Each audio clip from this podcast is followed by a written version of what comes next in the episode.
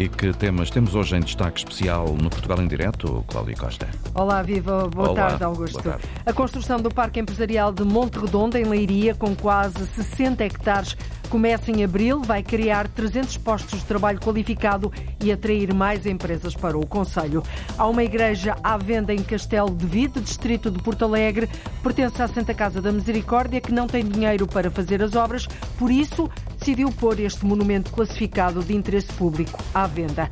2024 promete ser especial para Aveiro. A cidade dos Moliceiros é, desde o início deste ano, a primeira capital portuguesa da cultura. Está a requalificar-se em termos urbanísticos. Vai ter um calendário de eventos muito recheado. O presidente da Câmara espera que a cidade atraia 2 milhões de visitantes. Numa entrevista ao Portugal em Direto, Ribau Esteves disse acreditar que este vai ser o melhor ano de sempre para Aveiro. Portugal em Direto tem edição Antena 1 da jornalista Cláudia Costa.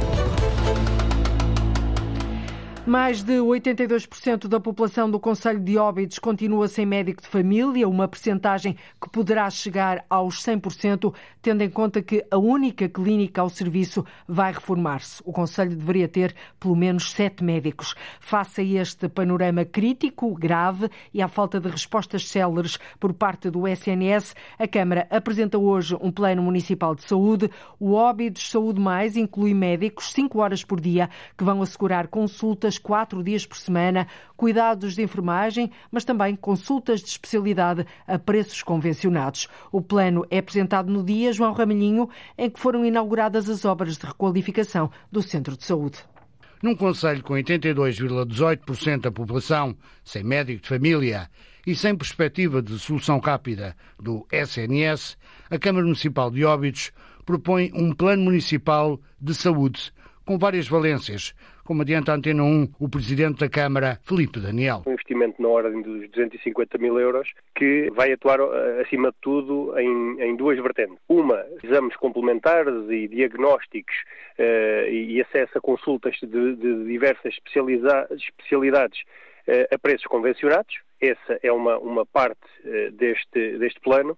E a outra parte será a presença física de médico durante quatro dias por semana, cinco horas por dia, mas também 40 horas semanais de um ou mais enfermeiros. Para ter acesso aos respectivos cuidados médicos e de enfermagem, basta inscrever-se numa plataforma eletrónica e depois agendar as consultas. Uma plataforma disponível para qualquer eh, município recenseado. Como não é um seguro, não há períodos de carências, é um plano. E, portanto, vai ter acesso quer a, a- médico de família ao domicílio, com um preço convencionado, a consultas médicas com este profissional de saúde, e neste caso vamos ter em três locais distintos, ou seja, vamos ter na freguesia de Ados vamos ter numa zona central, no, no- no nosso complexo desportivo, um gabinete próprio, e depois também na outra periferia, eh, no Olho Marinho, Uma resposta necessária, tendo em conta que o Conselho de Óbidos devia ter sete médicos e atualmente tem apenas um. Deixamos de estar com 82,18% de utentes sem médico de família para poder, poder passar com a apresentação desta, desta profissional de saúde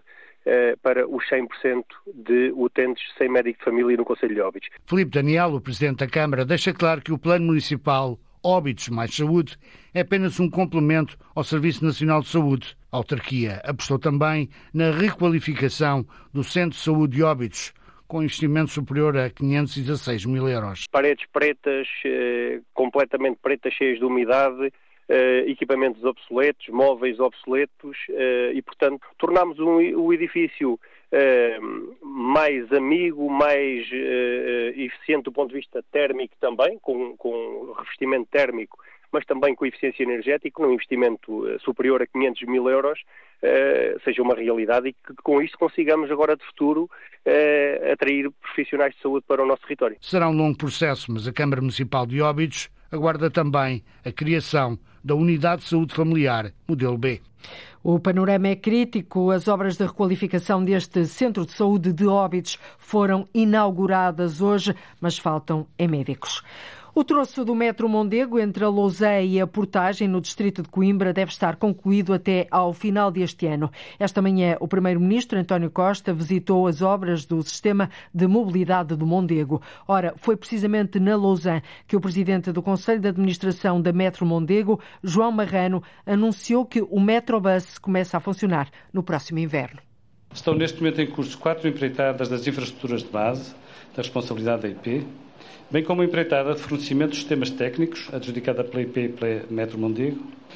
E a nossa expectativa é que no final do corrente ano se possa colocar em serviço a primeira fase, operando o Metrobus entre Serpins, no Conselho da Lausanne, e a portagem no Conselho de Coimbra. Até lá, muitos passos importantes terão ainda de ser dados. Serpins, no Conselho da Louseia, Portagem, ficam assim, ficarão assim ligados por Metrobus até ao final deste ano. Foi pelo menos esta a garantia deixada pelo Presidente do Conselho de Administração da Metro Mondego. A Câmara de Coimbra considera a alta velocidade uma obra estratégica para o país, mesmo que seja um investimento com impactos negativos para a região. O Governo já teve luz verde para avançar com a candidatura à construção da primeira fase da linha de alta velocidade. Vai ter um custo de 3,5 mil milhões de euros. Na próxima semana já pode ser lançado o concurso. A construção da linha ferroviária prevê demolições em vários conselhos atravessados pela alta velocidade, como é o caso da Quinta das Cunhas, só que os habitantes Lourdes Dias deitam as mãos à cabeça. Os moradores da Quinta das Cunhas, na União de Freguesias de Taveiro, Amial e Arzila, na região de Coimbra, andam com o coração nas mãos. O traçado da linha de alta velocidade no troço Porto Sor prevê a demolição de cerca de 60 habitações. Estrela Dias tem 70 anos, uma vida de trabalho para erguer a casa lá na Quinta. Agora não quer acreditar que a pode perder para passar o comboio. É reles, mas mesmo reles foi o que eu fiz. Mas o meu marido e, e temos que andar agora no fim de, de tanto. E, e a vida é cara. E o meu marido andou por Lisboa a, sábados a passar o quê? E agora a gente vai ficar sem casa, não é nada. Está mal. É? E Estrela não entende a necessidade de mais comboios a circular. Diz que há tanto comboio, os comboios passam vazios, porque é que vão agora fazer esta tal velocidade? A, estragar dinheiro. Uma população de 15 a 20 pessoas pode desaparecer da Quinta das Cunhas. O presidente da Junta de Freguesia, Jorge Mendes, agarra-se ainda à esperança de que o projeto possa ser revisto. Vai-nos derrubar aqui as casas todas vai-nos, segundo a proposta inicial e que esteve em estudo, porque nós temos a esperança de que ainda vai ser revisto, pelo menos nesta zona, uma vez que estamos aqui rodeados de floresta, tentar desviar 100 eh, ou 200 metros e aí sim deixava de passar em cima das casas. Temos essa convicção que vai acontecer. Com a possibilidade de demolições, a autarquia de Coimbra criou um gabinete de apoio. O presidente da Câmara, José Manuel Silva, assegura que vão ser acautelados os interesses dos habitantes. O que é necessário garantir é que essa afetação seja mínima e que as pessoas sejam devidamente recompensadas para poderem retomar as suas vidas no mais próximo local possível de onde viviam até aí e com as mesmas ou melhores condições do que aquelas que tinham. Em declarações à agência Lusa, o autarca considera a alta velocidade uma obra estratégica que deve avançar rapidamente. Vai aproximar Coimbra de dois aeroportos, portanto, Coimbra passa a ter dois aeroportos a servi-la de forma direta, eh, com os mesmos tempos que acontecem em praticamente todas as cidades da Europa. Portanto, para Coimbra é uma imensa mais-valia e seria absolutamente dramático que Coimbra fosse excluída da alta velocidade. Felizmente isso não vai acontecer. Coimbra pode ficar assim ao nível de outras cidades da Europa, com dois aeroportos por perto e ainda uma estação intermodal em Coimbra B. A Câmara de Coimbra vê na alta velocidade uma obra estratégica para o Conselho, apesar de reconhecer que traz algum impacto negativo. Vão ser pelo menos 300 postos de trabalho. A Câmara de Leiria prevê que o arranque das obras do Parque Empresarial de Monte Redondo comecem em abril, um ano depois de estar, deve estar concluído. A vereadora do Desenvolvimento Económico da Câmara de Leiria, Catarina Louro, acredita que este novo parque vai atrair ainda mais empresas para o Conselho e fortalecer a criação de emprego qualificado. Iniciámos esta ideia precisamente também porque precisávamos de reorganizar, uh, digamos assim, o tecido empresarial. Como sabe, a região de Leiria é uma região eminentemente empreendedora e isto para nós é um grande orgulho e faz com que estejamos sempre no pelotão da frente da inovação. Com base no estudo que fizemos, chegámos à conclusão que no mínimo serão 300 uh, eh, postos de trabalho, sendo certo que nós uh, partimos do pressuposto que muitas das empresas que vêm já têm uma forte componente tecnológica e que, portanto, daí falar na atração de mão de obra qualificada também e falarmos em 300 postos de trabalho. Com 59 hectares, o novo Parque Empresarial de Leiria deve estar concluído em abril do próximo ano e pretende criar mão de obra qualificada, postos de trabalho qualificado. A sustentabilidade dos oceanos, a preservação da biodiversidade marinha e a economia do mar são alguns dos temas que unem nove universidades europeias, das quais faz parte a Universidade do Algarve. O consórcio Universidade Europeia dos Mares reúne amanhã em Faro, num congresso que marca o arranque da sua internacionalização à escala global. A sustentabilidade, precisamente, e a proteção dos oceanos são matérias às quais se dedicam os vários centros de investigação da Universidade da Algarvia e que os tornaram tornaram uma referência à escala europeia. É o caso de áreas como a do risco provocado pela entrada de espécies invasoras na costa algarvia ou na foz do rio Guadiana, Marentunes. Entre as águas de São Tomé e Príncipe, a Costa Algarvia e os laboratórios do Centro de Ciências do Mar, Vânia Batista dedica muito do tempo de investigação às chamadas espécies invasoras. A minha área é de, de ecologia, uh, trabalho com larvas de peixe, Trabalho também com espécies invasoras, um bocadinho, e aqui com mais ecologia aqui na área do Atlântico. Não sendo um fenómeno recente, o tema das espécies invasoras tem merecido nos últimos anos uma maior atenção por parte de investigadores da Universidade do Algarve, situação a que não é alheia a relação de confiança que se estabeleceu com a comunidade pescatória. Muitos dos, dos pescadores e muitas das comunidades já nos lançam o problema, já, já, por exemplo, no caso das espécies invasoras, se vem alguma espécie diferente, já nos mandam a própria fotografia a perguntar o que é, eh, quais são os efeitos negativos que podem ter. Invasoras são espécies que se foram estabelecendo em locais fora de uma área normal de distribuição. Ao Algarve, por exemplo, foram chegando novas espécies, umas presas nos cascos de embarcações ou introduzidas por acidente ou de forma deliberada. Uh, tal como o caranguejo azul, temos também a, a a corvina, a corvina, a corvina americana. Uh, temos também bastante espécies, espécies de, de medusas, bivalves, uh, e eles vão estar uh, a concorrer com as nossas espécies, principalmente o caranguejo azul, que tem um impacto nefasto. Por exemplo, em Itália, houve uma, uma das nossas alunas que nos disse que este Natal não houve bivalves, não houve ameijos para a ceia de Natal por causa do caranguejo azul. Eh, eles vão, eles vão, vai estar, vão estar sempre em constante guerra com as nossas espécies.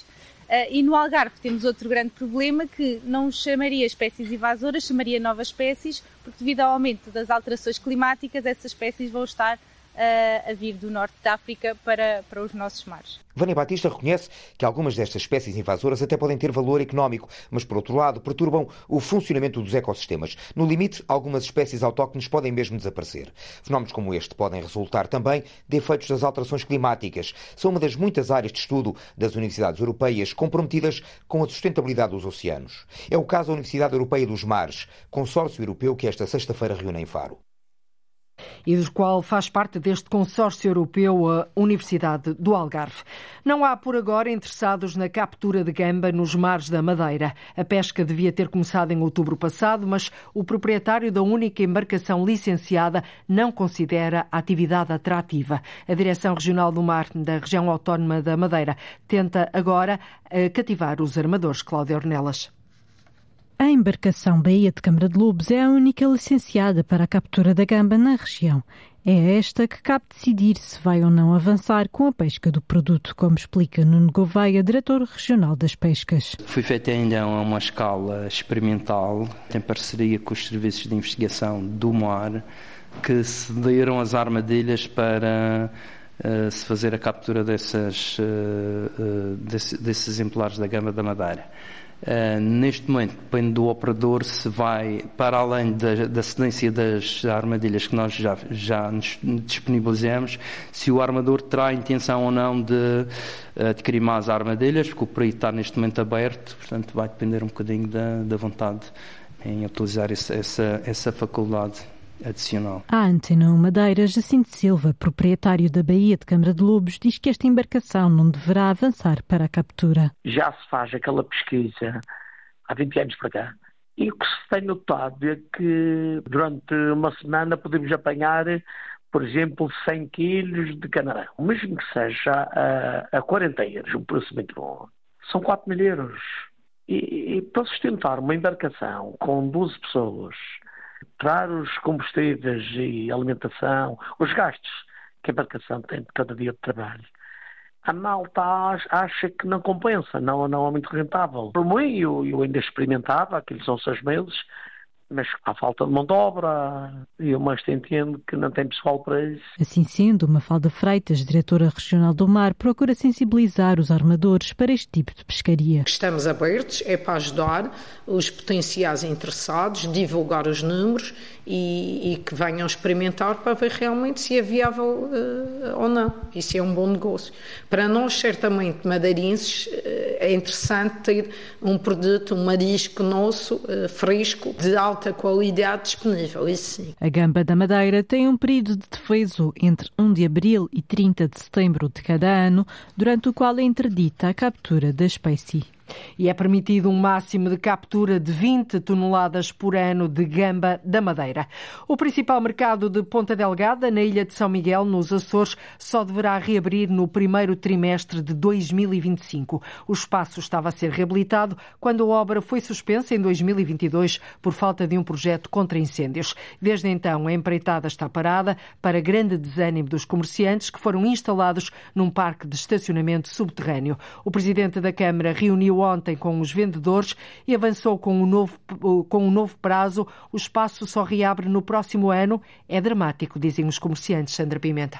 Novo ano, novo prazo para a abertura do mercado da Graça. O presidente da Câmara Municipal de Ponta Delgada, Pedro Nascimento Cabral, chamou cerca de 50 comerciantes para lhes dizer uma vez mais que a espera vai continuar. A nossa preocupação é eh, retomar o quanto antes aquela obra. Dir-me-á, qual é o dia exato? O dia exato nós não sabemos. Agora, nós estamos a trabalhar para que no primeiro trimestre de 2025 a obra esteja concluída. Um novo anúncio que já não convence, garante Dinis Cabral, porta-voz dos comerciantes. A verdade é que para nós é dramático, porque nós, contando com a pandemia, eh, o total da obra será cerca de 5 anos. Eu não sei como é que se consegue resistir 3 anos, as minhas poupanças já andaram. Sem poupanças, resta agora aos comerciantes a promessa das indenizações compensatórias por parte da autarquia. Mas também aqui os prazos não são certos. Neste momento, o que eu posso garantir é que a Câmara Municipal de Ponta Delgada tem uma quantia de cerca de um milhão de euros preparada para fazer face às compensações que iremos pagar ao longo deste ano. Nós estamos a crer que lá para maio, junho, vamos ter, digamos, aí já o início dos pagamentos das compensações que os comerciantes do mercado da graça terão direito dentro daquilo que é o quadro legal que nós estamos a trabalhar. Burocracias que desesperam os comerciantes que não acreditam que um milhão chegue para os compensar. Um milhão de euros é pouco nesta fase, tendo em consideração, uh, consideração aquilo que foi acordado. De qualquer das formas, vamos estar pelo menos mais três meses nessa situação. Faz toda a diferença nós sabermos o com que é que contamos, temos a promessa de, de facto vamos receber alguma coisa, mas nas nossas contas bancárias ainda não caiu um escudo. A obra do mercado foi suspensa devido à falta de um projeto contra incêndios. Já os comerciantes estão desde outubro de 2020 instalados no parque de estacionamento à espera do tão prometido novo espaço. E pelos vistos vão continuar, estão neste, neste parque subterrâneo desde 2020, vão continuar até ao primeiro trimestre de 2025. Está uma igreja à venda em Castelo de Vide, no distrito de Porto Alegre. O monumento classificado de interesse público tem uma base de licitação de 350 mil euros, pertence à Santa Casa da Misericórdia, que diz não ter dinheiro para fazer o restauro. Antes que a igreja se transforme transforme num alojamento local, a última palavra, Paula Verã, pertence à autarquia. Uma joia barroca foi como os especialistas caracterizaram esta igreja de Santo Amaro, em Castelo de Vide, classificada de monumento de interesse público. A proprietária, a Santa Casa da Misericórdia, pede 350 mil euros como valor base por este monumento. Antes que seja transformado num alojamento local, a autarquia está atenta e o presidente António Pita diz que a última palavra é da Câmara. A autarquia, desde o início, que tem acompanhado o processo e fez saber à Santa Casa da Misericórdia, que naturalmente não ia ficar insensível Constituição e, portanto, iria acompanhar o processo. Por força de lei, quer o Ministério da Cultura, quer a autarquia, tem direito de preferência, pelo que poderá sempre chegar à frente, desculpa a expressão, no negócio. E, portanto, a última palavra uh, será sempre da autarquia ou do Ministério da Cultura.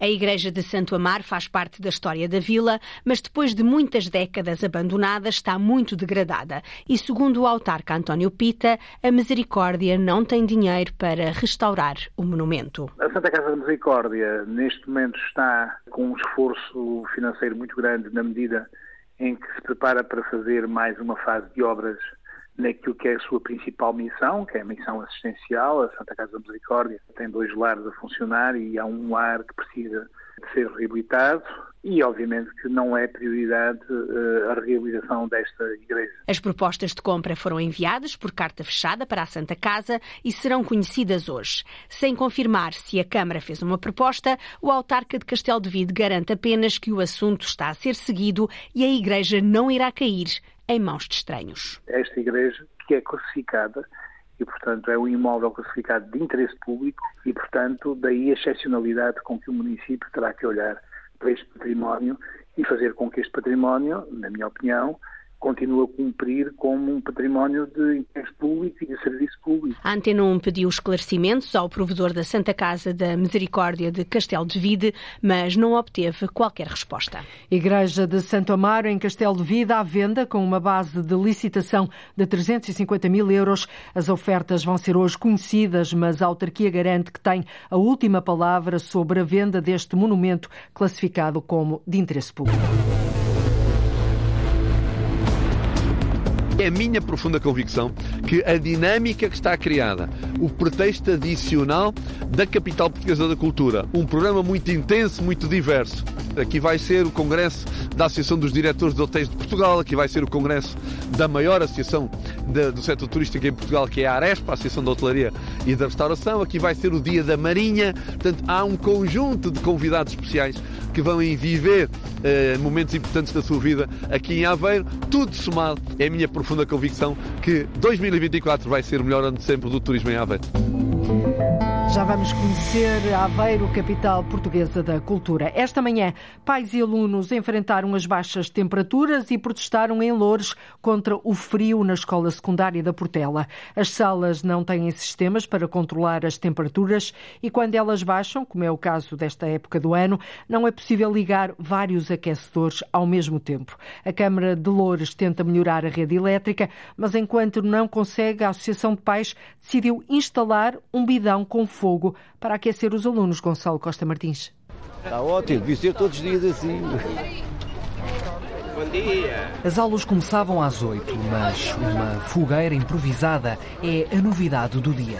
E agora? Já não sei da minha mulher e do meu filho. Ficou ali distraído com a fogueira. O fogo é o centro das atenções. Traz calor para professores e alunos que não o têm quando entram pelo portão da escola secundária da Portela, em Lourdes. Nós tentamos nos aquecer ao máximo, com mantas e com sacos de água quente. São as únicas soluções, diz o aluno Francisco Abreu. Nós já tentámos ligar umas pronto, não funcionava. O quadro elétrico não aguenta tantos aquecedores espalhados pelos seis blocos coloridos da escola. A secundária Arco-Íris abriu no final da década 80 e os edifícios estão velhos, explica a professora Paula Diogo. A escola nunca teve climatização, obviamente, mas em termos de estrutura do edifício, sendo um edifício novo, digamos que o isolamento era melhor do que agora. Começou a ensinar aqui um ano depois da escola abrir, conhece bem os problemas. Está imensa umidade dentro dos pavilhões. Eh, os alunos estão parados. Nós, os professores, ainda nos vamos mexendo um bocadinho, apesar de sentirmos imenso frio. Mas eles estão parados, muitas vezes têm as mãos geladas, têm dificuldade em escrever. Eh, temos que permitir, quando o frio é muito intenso, estarem com gorros nas salas de aula, alguns com luvas. Por tudo isto, a Associação de Pais desta escola trouxe um bidão onde acendeu uma pequena fogueira. Estamos todos juntos a defender uma melhor escola. Os miúdos que cheguem hoje à, à sala vão encontrar dentro da sala, provavelmente, 15 graus. Vão encontrar paredes com bolor, com umidade, em alguns sítios infiltração de água, caixaria que já não é dos dias de hoje, que precisa de ser renovada. Pedro Costa a comandar este protesto simbólico que o diretor do agrupamento de escolas de Portela e Moscavide compreende. Quando nós temos os alunos e professores dentro de sala de aulas de cascol, de luvas e gorro e quando têm que tirar as luvas com as mãos geladas para escrever, alguma coisa não está, não está bem. Nuno Reis afirma a escola precisa de obras de fundo. Uma intervenção rápida, não é só o, o, o, sistema elétrico que está a colapsar, é também todo o sistema de esgotos. Em dias de chuva, a água entra no pavilhão desta secundária e por isso há obras no final deste ano letivo. Mas aqui não há mais datas. A Câmara de Louros apenas refere à Antena 1 que está a ser preparada uma melhoria da rede elétrica. Responsável pelas escolas no Conselho, oito estão entre as prioridades da autarquia num programa de reabilitação do governo. Um programa com 451 escolas, anunciado no início do ano, mas que não inclui a secundária da Portela, com seis blocos de salas de aula, onde por agora é certinho o frio vai continuar a entrar. Os trabalhadores do edifício municipal da rua Alexandre Herculano, em Lisboa, protestam esta tarde, já daqui a pouco, por melhores condições de trabalho. Segundo o sindicato, cerca de duas centenas de funcionários estão expostos a valores excessivos de ruído e a valores extremos de temperatura temperaturas durante todo o ano. Luís Filipe Dias, do Sindicato dos Trabalhadores do município de Lisboa, diz à Antena 1 que as queixas já vêm de trás, já foram levadas à autarquia, mas sem qualquer resultado até ao momento. Estes trabalhadores estão, eh, enfim, neste edifício, que são do Departamento de Atividade Física do Desporto e do Departamento de Mobilidade, vão entregar um baixo assinado sobre uh, a necessidade de uh, conservar e manter o edifício e até substituir um conjunto de janelas, alterar, uh, enfim, todos os materiais de climatização, nomeadamente os ar-condicionados, porque de facto as condições de trabalho têm-se vindo a degradar. O baixo assinado é entregue em fevereiro de 2023 e a verdade é que até hoje a Câmara, apesar de dizer que o processo está a andar, na prática, ao fim de quase um ano, continua a não dar uma resposta concreta para quando a intervenção naquele edifício. E de facto chegou um ponto em que decidimos, uns com os outros, fazer esta iniciativa hoje para ver se a Câmara de facto assume decisões. A Antena 1 pediu esclarecimentos à Câmara de Lisboa, até agora sem resposta. Os trabalhadores do edifício municipal da rua Alexandre Herculano protestam daqui a pouco, às duas e meia da tarde, por melhores condições de trabalho.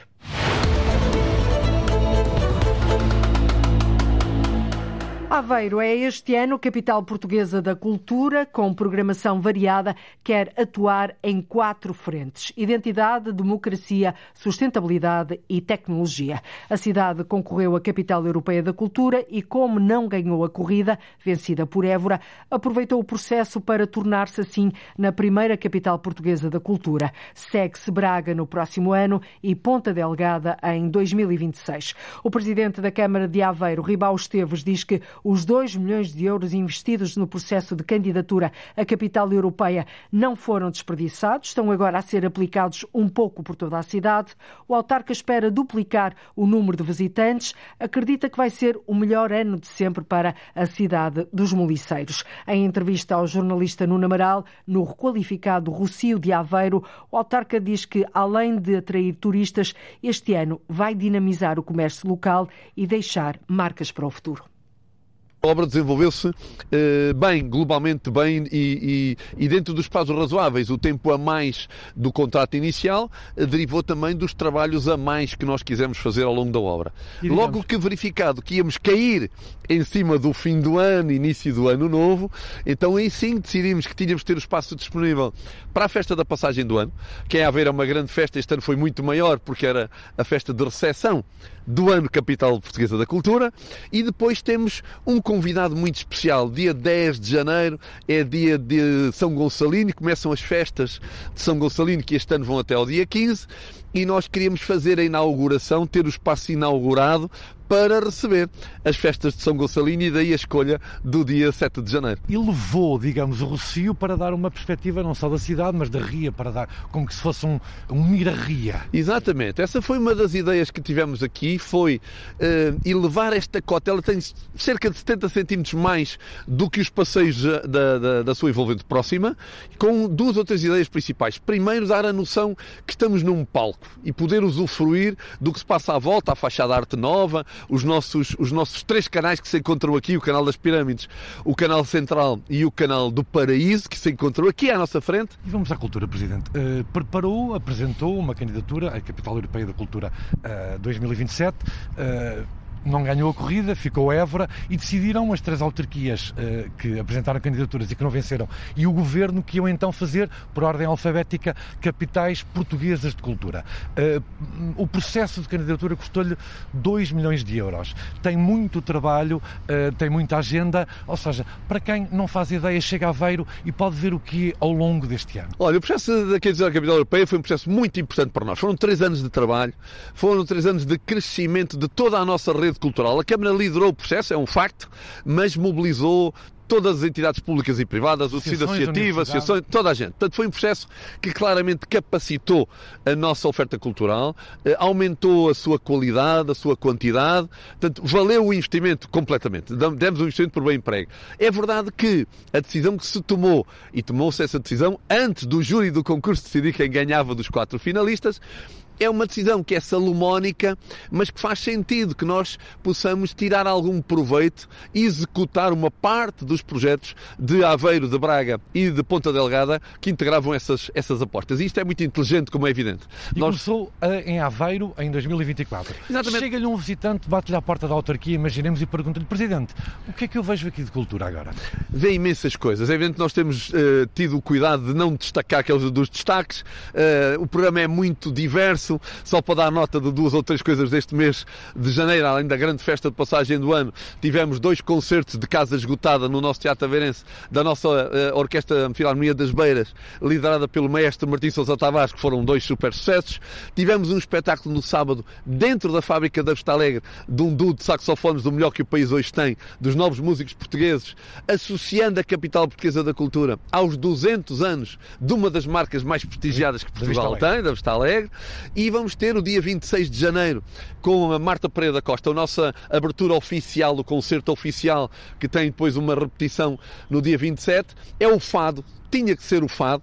Este primeiro trimestre é dedicado à identidade e a identidade da cultura portuguesa tem no fado uma marca fundamental. Só que é um fado diferente.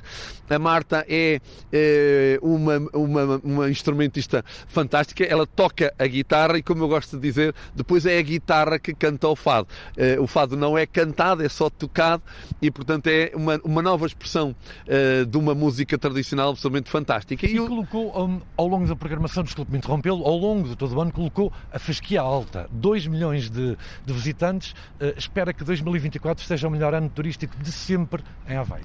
Nós temos essa, essa esperança muito convicta, uh, porque de facto nós temos vindo a fazer um, um trabalho de crescimento turístico muito forte.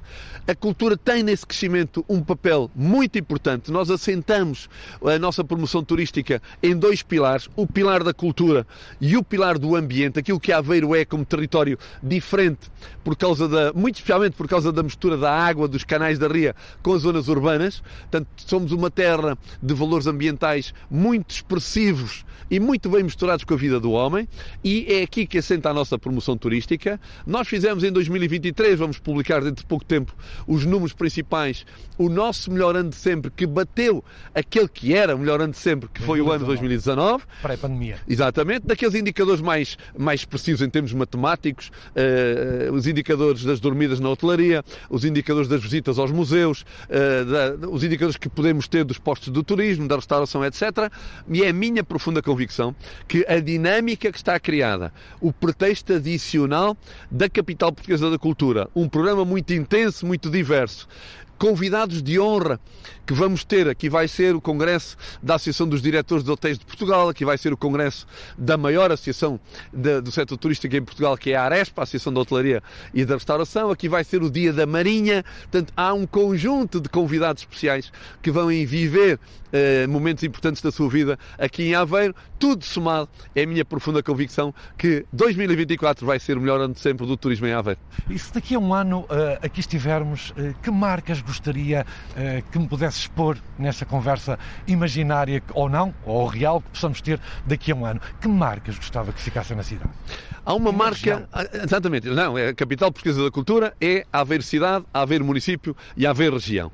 A primeira marca é nós usarmos bem este pretexto para qualificarmos a nossa oferta cultural capacitarmos a nossa capacidade de criar cultura e de ter públicos mais participativos na cultura. Nós temos múltiplos projetos de envolvimento comunitário para pôr a comunidade, aquela que não é da produção normal da cultura, a produzir uh, cultura. Essa é uma marca fundamental que nós queremos. Uma outra é que o território seja muito mais conhecido e muito mais usado.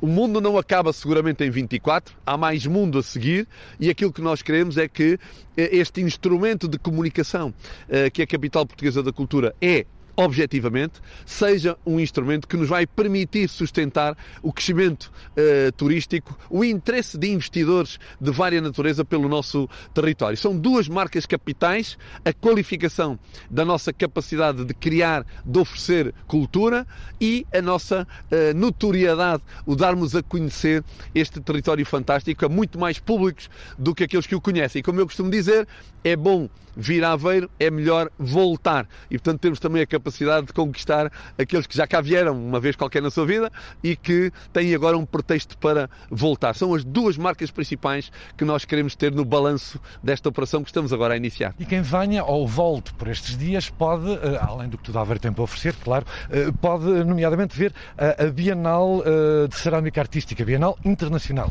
Nós temos hoje, e há já alguns anos, enfim, e é melhor usar o plural para não, para não sermos soberbos, temos uma das melhores bienais de cerâmica artísticas do mundo. Os melhores ceramistas do mundo vêm participam, candidatam-se, arriscam-se a candidatar-se à nossa, à nossa Bienal. Eh, ela vai na 16 edição, eh, é, é, passámos a dar-lhe mais expressão, ela tem uma exposição que está patente durante três meses, começou no dia 28 de outubro e termina no dia 28 de janeiro. Ela tornou-se tão importante, tem um espólio tão rico, que estamos a terminar um projeto feito pelo arquiteto João Mendes Ribeiro de adaptar um velho edifício de uma velha biblioteca municipal, vai ser adaptada a museu Museu da Bienal de Cerâmica Artística de Aveiro, precisamente porque não faz sentido nós hoje temos um espólio notável de todas as nossas bienais e não haver uma exposição permanente para a, a, a facultar. E, portanto, tem sido um instrumento muito importante também de internacionalização do nosso território, de o tornar mais conhecido e, e de facto, é, é, é, uma maravilha. A cerâmica artística faz coisas absolutamente notáveis e os nossos eh, ouvintes da nossa Antena 1 que ainda não tiveram a oportunidade de, de ver a, a exposição exposição, vale mesmo investir um pedaço de tempo para viver uh, uma, uma, exposição que é, que é absolutamente fantástica. Nós vimos é, pela quarta edição consecutiva a bater recorde de número de candidatos, de número de países uh, que têm candidatos no, no, uh, no, concurso, porque há um concurso por, por, por detrás do processo e, portanto, tem sido um instrumento importante de diferenciação da nossa oferta cultural e de promoção do nosso território. Como espera acabar, tem, tem já agendado uh, o encerramento deste 2024 Aveiro Capital Portuguesa da Cultura? Tem alguma coisa agendada já? Está tudo agendado. Este, este programa é de uma intensidade muito forte. Andamos, obviamente, a trabalhar com, com, com grande expressão há muito tempo. Uma parte dos, dos, dos projetos que vamos apresentar uh, já estavam em desenvolvimento no âmbito do programa da Capital Europeia. Portanto, não foi exatamente uma coisa feita à pressa, eh, e temos um, um conjunto de espetáculos para o dia 30 e para o dia 31 de dezembro, eh, com um espetáculo que tem uma, uma presença de rua muito forte, para que nós possamos encerrar eh, com, com, com expressividade, com um espetáculo marcante, o final da nossa, da nossa capital e passarmos o testemunho, com muito gosto, a Braga e que Braga possa ter também um grande ano 2025 para honrar a cultura portuguesa. E essa é a nossa nota principal. Obviamente, Aveiro é o palco, uh, nesta sua tripla dimensão de cidade, de município e de região, mas o importante é a cultura portuguesa, uh, como eu gosto de dizer, a mais fantástica cultura do mundo, e nós podermos dar o nosso contributo para gostarmos mais de ser portugueses e para promovermos mais esta, este, este instrumento de atratividade para Portugal continuar a crescer turisticamente e para continuarmos também a cuidar da nossa autoestima, que nem sempre, por outros motivos, nomeadamente ligados a problemas da governação do país, está ao mais, ao mais elevado nível. Portanto, é nesse quadro de grande intensidade que nós temos a programação feita, mas com um ponto final e um passar de testemunho a Braga de um evento muito marcante que vai decorrer durante dois dias, o dia 30 e o dia 31 de dezembro. Mas até lá, há teatro, cinema, música, exposições várias, debates, congressos, mas há também, como ouvimos, a 16ª Bienal de Cerâmica Artística, um evento este ano inserido na programação da capital portuguesa da cultura. O repórter Nuno Amaral foi ainda conhecer uma portuguesa que desde cedo aprendeu a pôr as mãos no barro e que se estreia agora nesta Bienal.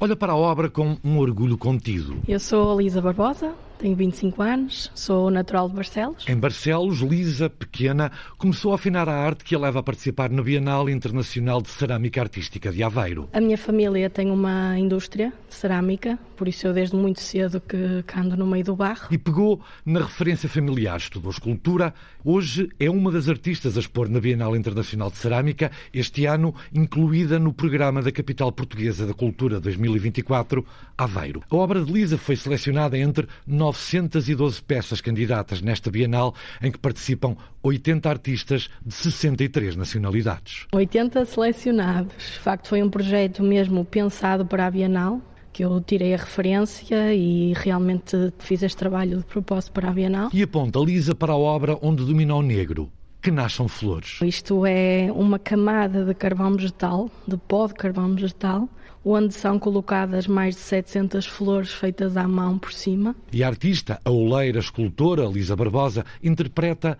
o que as mãos ajudaram a erguer. Podemos ter aqui representado um pouco a morte com o carvão vegetal, mas ao mesmo tempo o oposto renascimento que as flores mostram.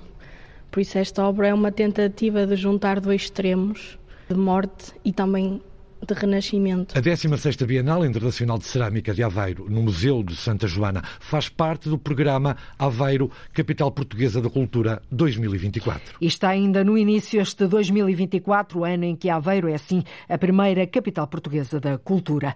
O livro Mantas Alentejanas, Perpetuar o Saber Fazer, pretende que não se perca o conhecimento e se passe o testemunho.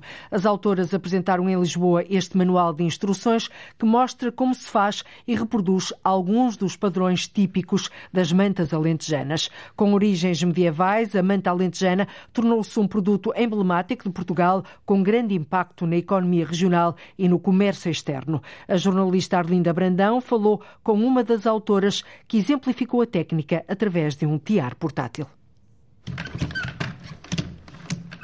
As mãos marcam o ritmo deste tiar portátil mais pequeno do que os tradicionais tiares de mantas alentejanas. Faz precisamente o mesmo que faz um tiar grande, a única diferença reside na dimensão. Portanto, este faz tecido com um máximo de 30 cm de largura. É um tiar portátil que eu fecha-se, pego nele assim com, com, o trabalho montado e tudo, depois abre e fixa-se e trabalha muito bem. Guida Fonseca participou no livro Mantas Alentejanas Perpetuar o Saber Fazer. É investigadora e artista têxtil. Pelo menos para fazer os desenhos precisamos de trabalhar com duas cores. Temos os fios da teia, neste caso é uma teia branca de lã, e estamos a trabalhar na trama só com lã. Aqui eu tenho quatro sequências, quatro possibilidades. Eu levantei o 1 e o 4, por exemplo. O 1, 2, 3, 4, eu levantei o 1 e o 4. Agora eu vou levantar os opostos, o 2 e o 3, e vou passar a trama com a cor contrastante, que neste caso é o branco. Portanto, isto trata sempre de fazer uma passagem de trama com uma cor e a outra com a cor que, que, que lhe faz contraste. Este não é teatro brilhante.